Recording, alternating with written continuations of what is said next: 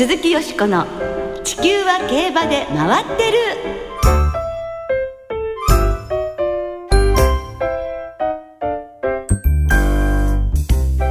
皆様こんばんは鈴木よしこです。お元気でいらっしゃいますか？地球は競馬で回ってる。この番組では週末の重賞レースの展望や競馬界の様々な情報をたっぷりお届けしてまいります。今日も最後までよろしくお付き合いください。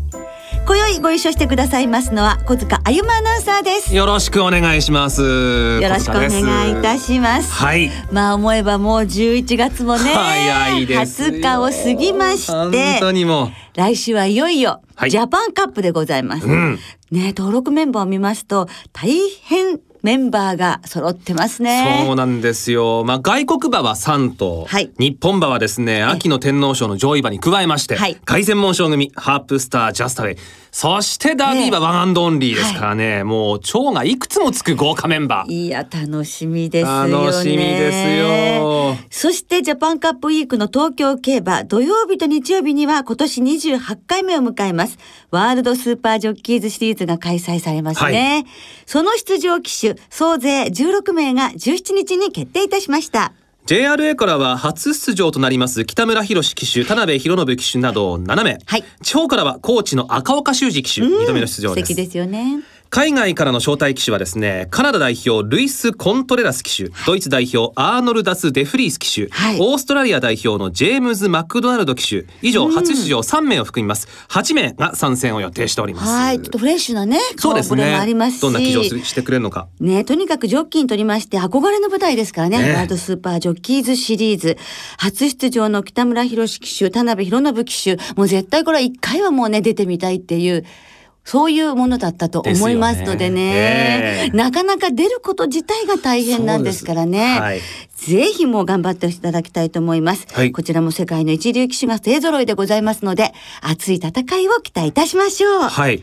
そして、はい。先々週、先週とこの番組、ゲストでお越しくださいました、後藤弘樹騎手が明日第一レースでいよいよ復帰です。はい、ねこれもね、万感こもる復帰戦になりますよね、きっとね。そうですね。とにかくもう本当に無事でね、あの、第一レースを、えー騎乗していただきたいと思いますね、はいたくさんファンの方もお詰めかけるのではないでしょうかね。はいぜひ頑張っていただきたい。まあ頑張ってるんだけど、ね、はい、優勝をね、期待したいと思います。はい。鈴木よしこの地球は競馬で回ってる。この番組は JRA 日本中央競馬会の提供でお送りします。鈴木よしこの地球は競馬で回ってる。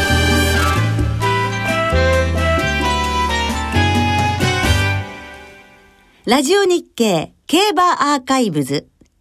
ミホノブルボンを育てた富山為夫さんを忍ぶでございます。はい。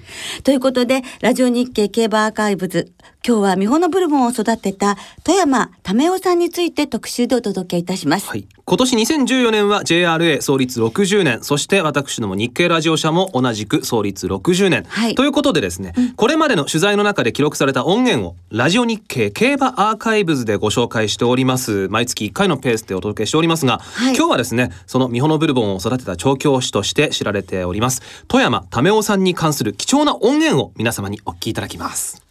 富山為夫さんと言いますと、ミホノブルボンを販路で鍛え、うん。皐月賞、日本ダービーを制したことで知られますが、小塚さんは、富山為夫さんというと、どんな印象をお持ちですか？あのー私が競馬を覚えた頃にはもうお亡くなりになられてましたので、ええええ。その伝え聞く、まあ、はい。あの本とかそういったものでの印象なんですけれども、ええ。そのスパルタ調教、はい。ミホノブルボンをここまで鍛え上げたという、はい。何かこう体育会系といいますか、ええ。まあそのちょっとイメージとしては怖い感じのうん。方なのかなというふうに思ってました。おっしゃる意味がよく分かって、ピリッとしてる方でしたよね。隙のないっていう感じでしたが、うん。とにかくお話も理路整然としていて、学者肌という印象でね、あの、信念の方でしたね。うんではここで富山為夫さんの経歴を簡単にご紹介します。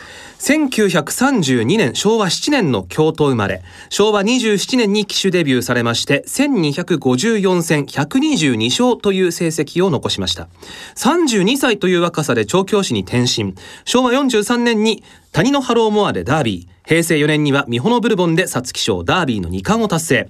調教師として6170戦695勝を挙げられました、で美穂のブルボンが制した翌年、えー、1993年のダービー前日に61歳で癌のためこの世を去られました、はい、そして富山さんは調教師としてただお一人1993年に JRA 賞馬事文化賞を著書鍛えて最強馬を作る美穂のブルボンはなぜ名馬になれたのかで受賞されています。はい。それでは富山さんのインタビューをお聞きいただきます。まずは富山式トレーニングそして厩舎経営についてのお話です。先生ところのその富山式トレーニングっていうのはいつ頃からやられたんですか？あれは。いや私はね調教師になる前からねそれをしようと思ってねあの考えとったの。でそれはね手探りだから、で人手の都合だとかいろいろありますからね、で私とあの鶴留と2人だったんですよ、あの調教師になった時に乗り手はね、それでその2人のその人手でね、うん、どうして中身の濃い調教っていうのは人の倍をしたいっていう考えでで時間がないから、うん、で同じ時間で倍の調教をこなそうっていうことでやったんだけどもやはりそれではやっぱり馬に無理があってね。で全部馬は具合悪くなったんですよ。それでねこれはどうもならんとやっぱりその乗り手のを増やさなきゃいかんっていうことでね、だけどもに頭数が増えたんではこれは人件費がかかるからそれで厩務員でその乗れる人一人二役のできる人ということでそこから始まったの。がね困ってね初めてねそのじゃあどうしようかということが分かるんですね。だから私はもうその窮すれば通ずるというねこの言葉大好きなんです。あのね人よりも苦労せっていうこと苦労しないものにね、その収穫はありえないっていう。それはもう私の持論です。それは苦労って体使うだけが苦労じゃないんですよ。結局頭を使って勉強していろいろ食べてっていうことですね、まあ、あの理にかなったね方法で人と同じことやっとってね人よりもいい生活をしようなんてそんな無理なことはね、できないはずなんで。すあのこれはスパルタちょっとこうあの他の厩舎と違うというようなとこあります？あのね私はねあの上がりタイムがね、そのかかるような調教でないとダメ前半が早くて上がりタイムがバタバタに馬がバテるぐらいの調教をするのが私のやり方なんです。ということはね上がりタイムがいいということは余力が残ってるということなんですよ、練習でね余力が残ってるというようなことではねそういう馬はできないというのは私の考え方。ということで、はい、1992年平成4年の7月に収録されたインタビューでしたね。はい。あのーまあ、先ほど私のイメージ、はい、ちょっと怖いのかなという、えー、まあ確かにあのなんだろう口調はその優しい口調ではないんですけれども、はい、でも何かこうしっかりと考えを持たれた、はい、そんな言葉のような気がしましたね。そうですね、うん、もう職人だけっていうんじゃなくて、もうとにかく頭でいろいろ考えるといろんなことを自分の専門以外のことでも考えなきゃいけないというような考えもお持ちでしたし、うん、あとそのスパルタっていうことに関してもいろいろとね、言われたところもあったみたいですけどもね。で、またほら、ずっと考えてらしたってことなんですね。日本の馬を強くするためには、その調教師になる前からもずっと考えてらしたっていうことで、非常にいろんな工夫も重ねてられたということですし、うん、それから、あの、馬作りだけではなくて人づくりもしなくてはいけないっていうところでもね、えー、いろいろとあのお考えになっていた部分が多いだったみたいですけれどもあの弟子の小島貞弘騎手小屋内秀夫騎手というのを主戦としてねもうずっと騎乗させ続けたというところもありましたよね。まあちょっと今のこのご時世と言いますかね、はいえ。ー、どんどん乗り換わりが多くて、はい、まあ海外からもジョッキーが来る、うん、地方からも移籍するという中でこういった一人のまあお弟子さんに自給車の馬を乗せ続けるっていうのが、なかなか難しくなってきている時代だと思いますんで、はい、まああ、まあそういう時期に競馬を見始めた人間からすると、ものすごい大変だったのなと思うんですよ、えー、弟子を乗せ続けることに関しては、はい、もういろんなことにおいてご自分の信念を通されたのでやはり周りからのね風当たりっていうのもあったと思うんですよね、えー、まあ、そのきっと富山式のトレーニング相当ハードだというふうに伺ってますんで、はいえ。ー、まあ、このハードなトレーニングに耐えられない馬も多かったでしょうしね、はい、そうですね。で故障馬が続出っていうことをもう本当ご自身も認めてらっしゃるんですけれども、そういった点も周囲から非難にさらされたようなんですね、それでもも信念を曲げずに試行錯誤を繰り返した結果、ミホノブルボンのような馬が誕生したということなのではないでしょうか。うミホノブルボンは、販路の申し子と言われてたそうですね。本当そうですね。それでね、もうどんどんたくましく体がなっていって、後ろから見るとお尻がね、もう4つ。4つ？もう4つに割れてるっていうかね片方ずつがもう2つになってるんですよね。筋肉が。筋肉がもう隆々としていて。はあ。ということで富山為夫さんといえばミホノブルボンなんですが富山さんのミホノブルボンについてのインタビューをお聞きいただきましょう。先ほどと同じく平成4年の7月これミホノブルボンがダービーを勝った後に立東トレーニングセンターで収録されたインタビューです。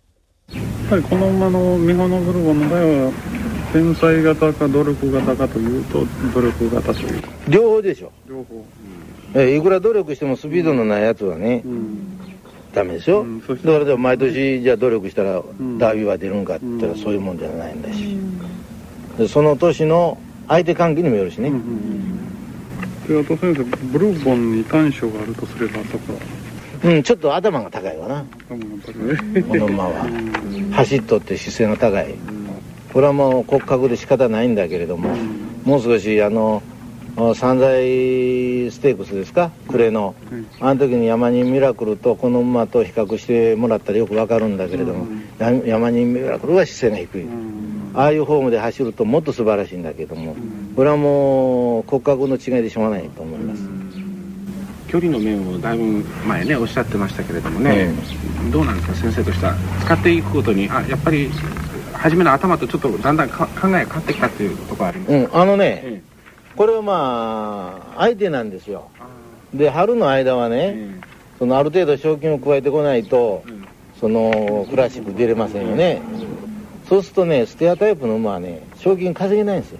そうするとその距離のに対応できる馬っていうのは案外少ない、だから同じ客室の馬同士で競馬する、してるところですね今のとこ。ろだからその距離が長かろうが短かろうが相手がそういうタイプの馬だから対応できただからあのテンポイントの東証防衛の年ねあの時にそのやっと間に合ったあの菊花賞でグリーングラスにボンと勝たれたでしょ、うん、ああいう違うタイプの馬が秋になったら出てくる。でこれは難物なんですよね。ね。あとまあ他の隣の東海帝王とブルボンを比べたら、うんどんなふうに分析されてますか？あのね東海帝はええとこの子さ、うん、やっぱり持ち味みたいなのはだいぶセンスに日本のブルボンとは違う。いや似たような似たような持ち味だと思いますよ、うん、あのやっぱりハンドコースで見とってね、うん、身のこなしなんか似てます、うん、だからどっちかっていうと切れ者っていうんかな、はいというインタビューをお聞きいただきました、はい、非常にね冷静にミホノブルボンについてもそうですね、はい、分析していらっしゃいますよね、えー、だからまあもともと思っていたイメージ、えー、もうスパルタトレーニングをガンガンやるっていうだけじゃないんですねやっぱり、はい、あのね基本の中にその根底にはねあのサラブレッドっていうのは早くそして強くそういうふうに走れないと残っていけないっていう事実があるわけですよね。ですから、その残っていくためにはどうしたらいいかっていうことで、スパルタム取り入れたり、えー、まあそのインターバルトレーニングなども入れていくわけですよね。えー、で、ついてこれない馬はかわいそうだけど、うん、でもそういう考え方貫けなきゃ、馬は生きて、生き残っていけないっていうところが終わりだったということは、うん、やっぱり、あの、ひいてはね、すべて馬を愛すればこそだったんだなっていうふうにね、思いますよね。はいこの後、ミホノブルボンはトライアルの京都新聞杯に勝ったものの、菊花賞で2着に敗れて、惜しくも三冠達成を逃してしまいました。はい、菊花賞は競泳ボウガンが美穂のブルボンの花を叩いて逃げて、小島貞弘騎手は逃げるか控えるか難しい選択を迫られたレースだったんですよね。富山調教師からはこういうラップを踏んでいけば3000も逃げ切れられるっていうふうにね、聞いていたそうですから大変だったなと思いますよね。えジョッキー手綱をさるね。やっぱり手あ最後預かるのはね、ジョッキーですからね。そして菊花賞の後、美穂のブルボンは筋肉痛、さらには骨折を発症して長期休養に入り、結局ターフに戻ることなく引退しました。そして富山調教師は翌年の5月がんのために息を引き取りました。富山さんが亡くなった後残されたレガシーワールドをお弟子さんの森秀幸調教師が引き継ぎましてジャパンカップ制覇。さらに藤山健山が香港国際カップに勝ち富山さんが残した馬たちが大活躍したんですね。では最後に富山さんの集大成美穂のブルボンの日本ダービーの実況をお聞きいただきましょう。実況は白川二郎アナウンサーです600の標識を通過。第4コーナーのカーブに入ってまいりました。ミホノブルボンのリードは2馬身。ライスシャワーが2番手。そしてその後2馬身ほど馬群が切れて前の西をついてスタントマン3番手。そして最内をついてマーメイドタワン食い下がっている。400切りました。中をついて神のエルフスタントマン。さらに外をついて成田大勢が来た。桜世界王は後方グループでまだ揉まれている。さあ前の争いからミホノブルボン突き放した。坂を上りきって突き放した。直線200の標識。リードは5馬身と広がっている。外をついて前のペトリウスが2番手に上がってきた。内ライスシャワーとの2番手争い100を切った独走に入った。これは強い。とてつもない強さ。ミホノブルボンミホノブルボン圧勝でゴール2番手接戦。内はライスシャワー外は前のペトリウスであります。その後開きました。マチカネタンホイザ4番手。5番手にスタントマンかとてつもない強さ。無敗のまま皐月賞。そしてこのダービーと連敗いたしました。ミホノブルボン。圧倒的な強さでありました。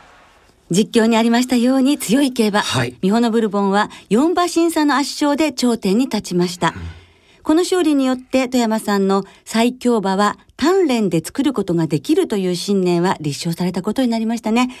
富山さんとミホノブルボンの物語は競馬ファンにこれからも語り継がれることになりますね。はい富山さんがお書きになった鍛えて最強馬を作る。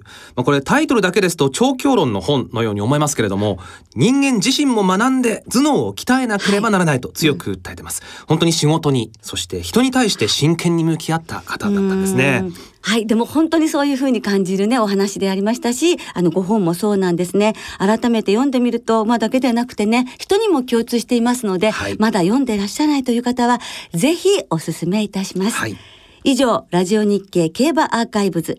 今日は美穂のブルボンを育てた富山為夫さんについてお届けいたしました。鈴木よしこの地球は競馬で回ってる。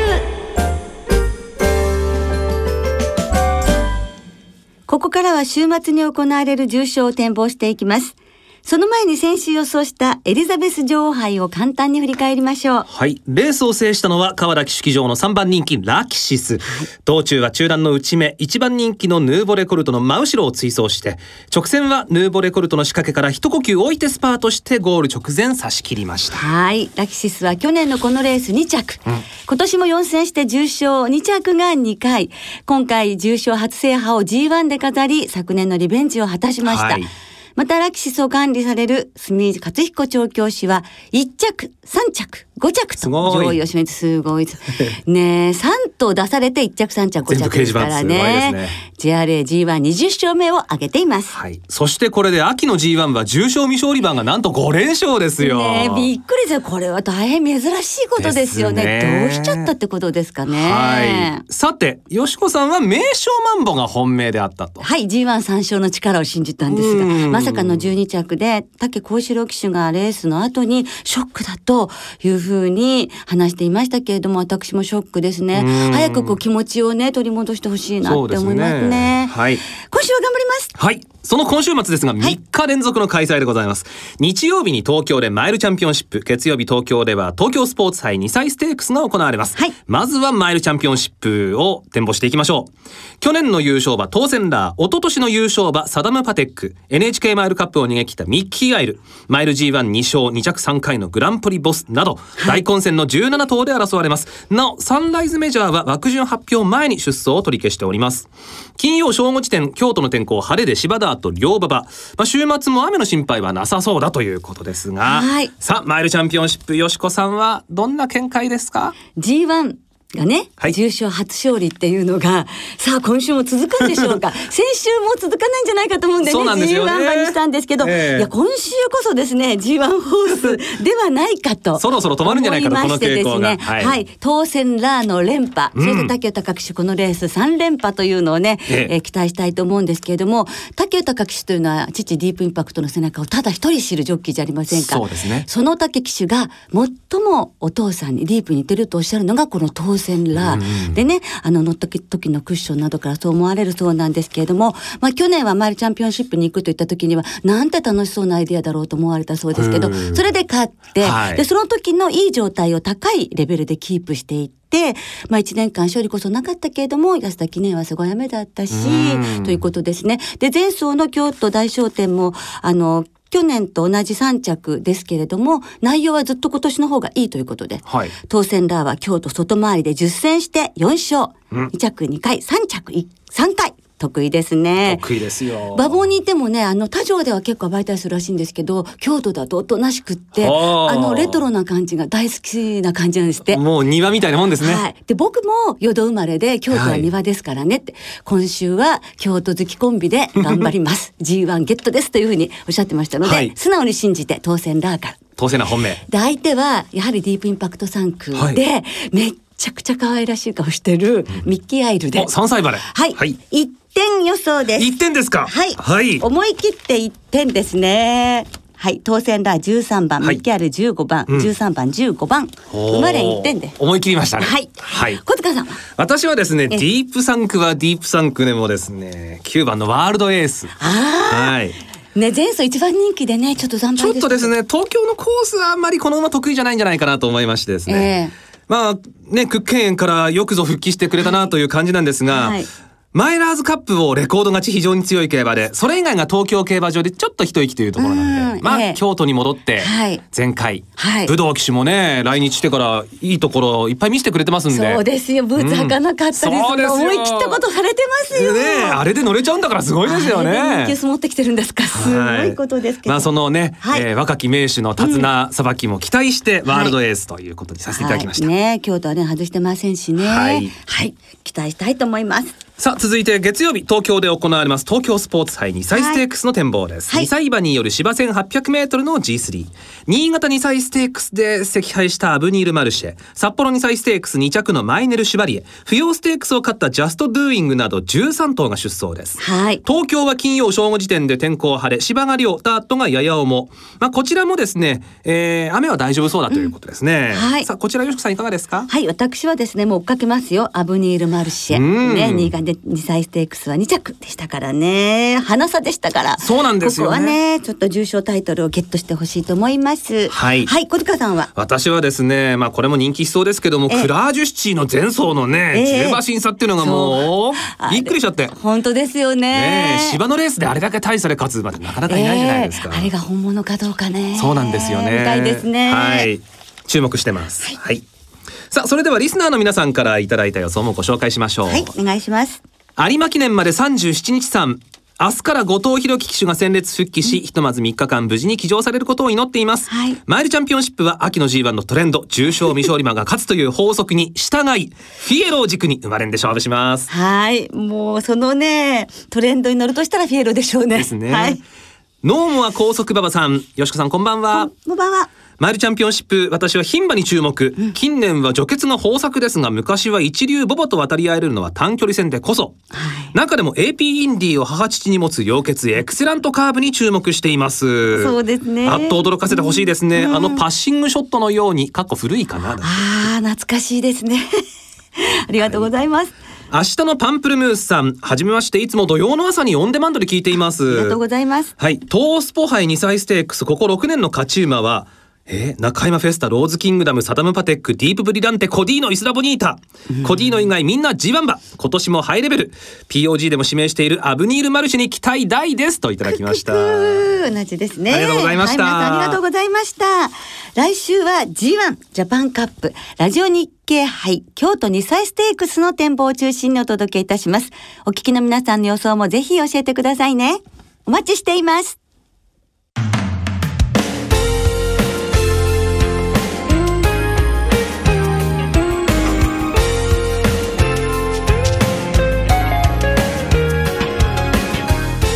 そろそろお別れの時間となりました。今週末は東京京都の2乗開催24日月曜日まで3日間連続の開催となります。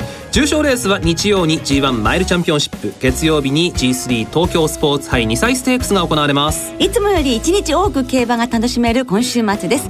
月曜はウィン5の発売もあり2日連続でウィン5にチャレンジできあます。頑張りましょう。頑張りましょう。そして日曜日香港のシャティン競馬場で行われます G2 ジョッキークラブマイルに日本から花津ゴールが出走します。4月にオーストラリアの G1 オールエイジドステークスを制した花ズゴールが今度は香港でどんな競馬を見せてくれるのか期待したいですね、はいもうすでに枠順が発表になってます。花津ゴールは10頭立ての2番ゲートからスタートします。